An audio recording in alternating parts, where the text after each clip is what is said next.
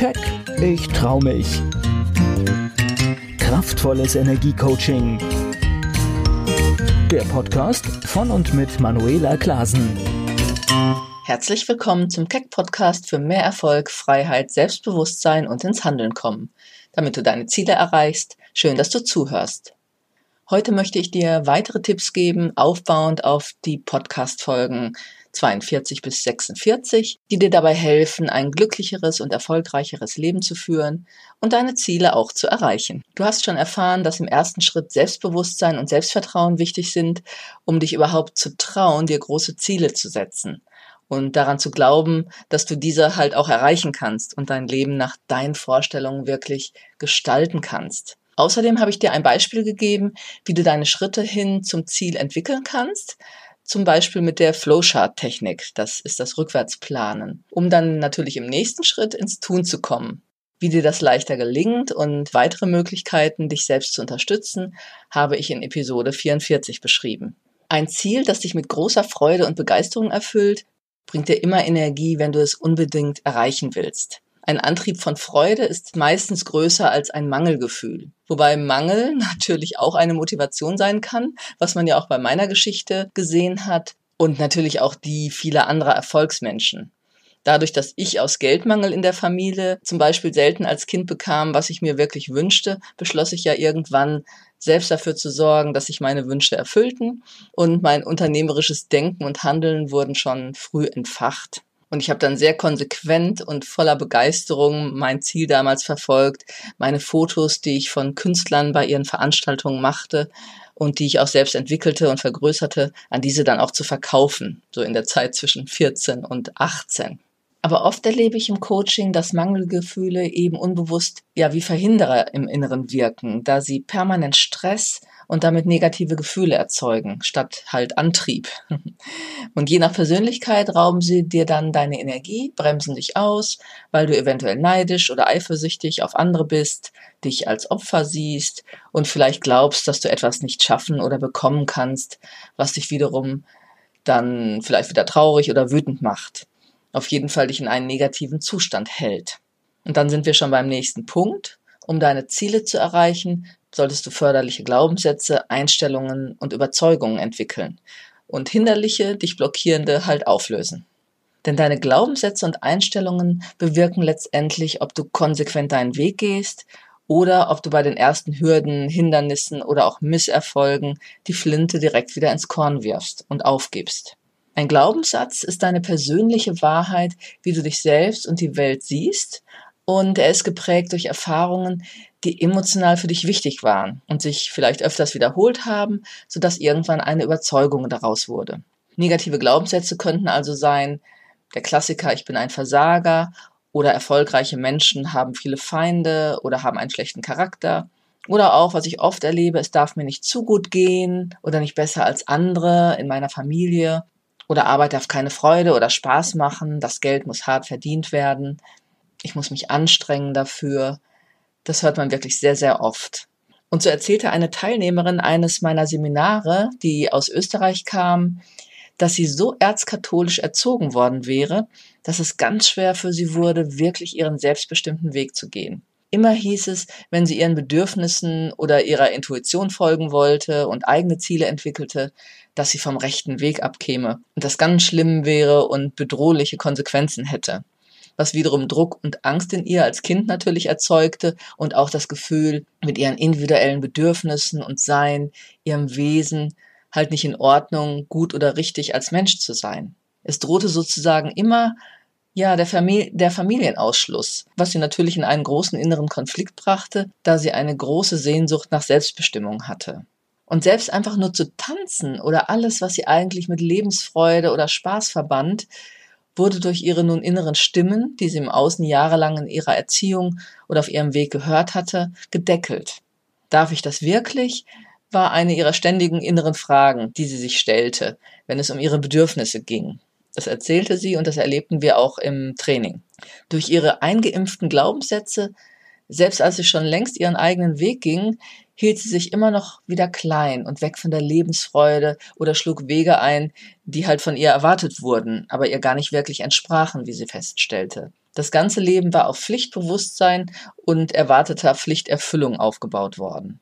Als sie anfing zu rebellieren und ihren eigenen Weg ging, hieß es dann, wir beten für dich, dass du auf den rechten Weg zurückkommst. Und ich habe nur gedacht, was für eine Energie, der sie da permanent entgegenstehen musste, als sie das so erzählte im Seminar. Und da Zugehörigkeit ein sehr altes Überlebensprogramm ist, das sehr unbewusst abläuft, also die Wichtigkeit von Zugehörigkeit, auch emotional, war es für sie natürlich als junge Frau sehr schwer, den eigenen Weg wirklich durchzusetzen, solange sie auch noch nicht das nötige Selbstbewusstsein und Selbstvertrauen hatte. Und selbst jetzt, mitten im Leben stehend, entsagte sie sich mit diesem inneren Programm immer wieder Freude und Leichtigkeit. Und das war auch im Seminar oft in ihrem Gesichtsausdruck zu sehen, wenn wir alle irgendwo Spaß hatten und auch anderweitig spürbar oder sie formulierte es halt auch selber so.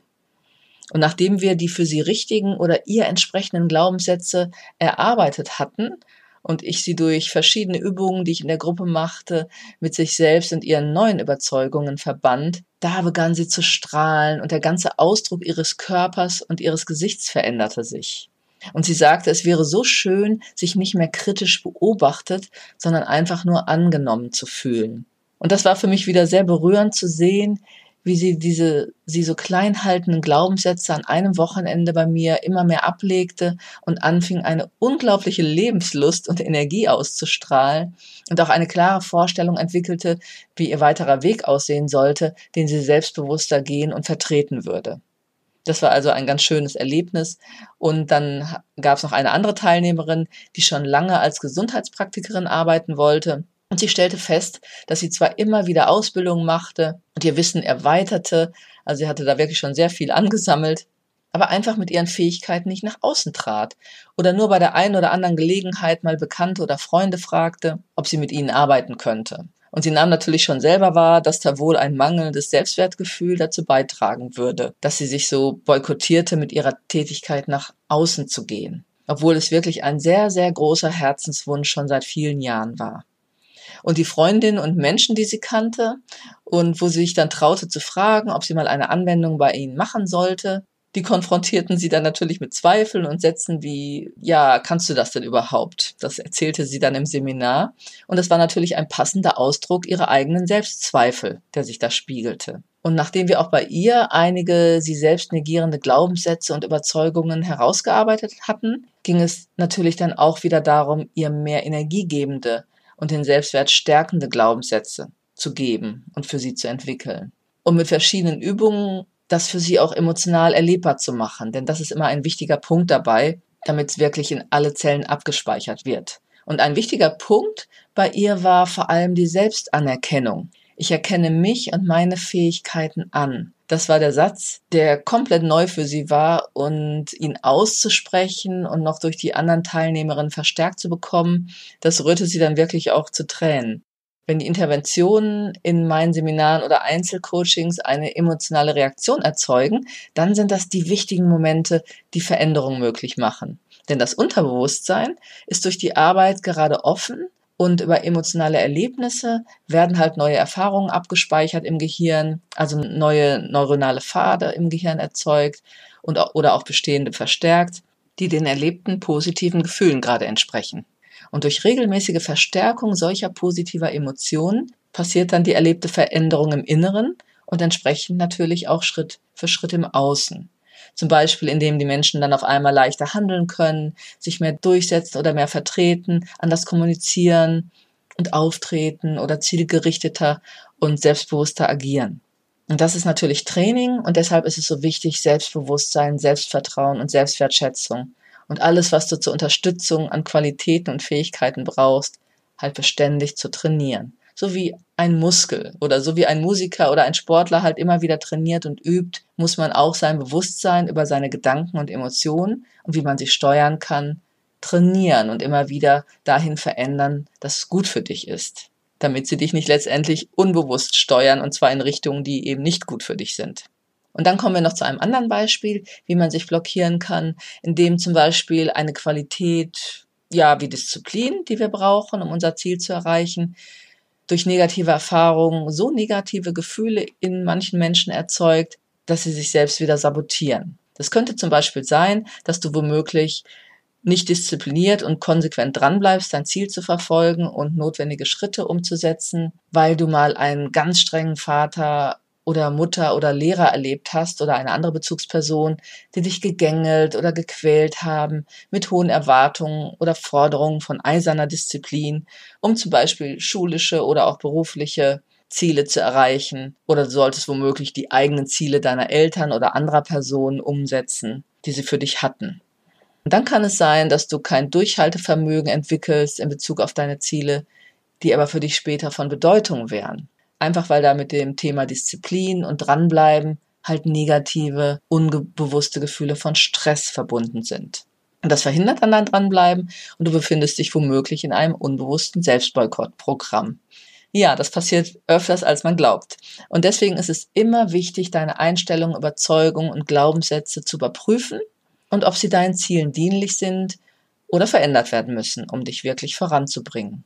Ich hoffe, ich konnte dir wieder einen Impuls geben, weiter dafür zu sorgen, das Leben zu führen, das du führen willst und die Qualitäten in dir zu stärken, die es dir einfacher machen, deine Ziele zu erreichen. Schaue auch direkt auf meiner Webseite vorbei unter www.manuelaklasen.de Lade dir dort meine Gratisgeschenke herunter oder gehe mit mir in Kontakt, wenn du Unterstützung brauchst. Dafür kannst du dir auch gern einen Termin für ein 30-minütiges kostenfreies Klarheitscoaching buchen. Ich wünsche dir eine gute Zeit. Bis zum nächsten Keck Podcast. Keck, ich trau mich.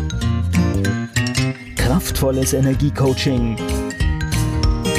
Der Podcast von und mit Manuela Klasen.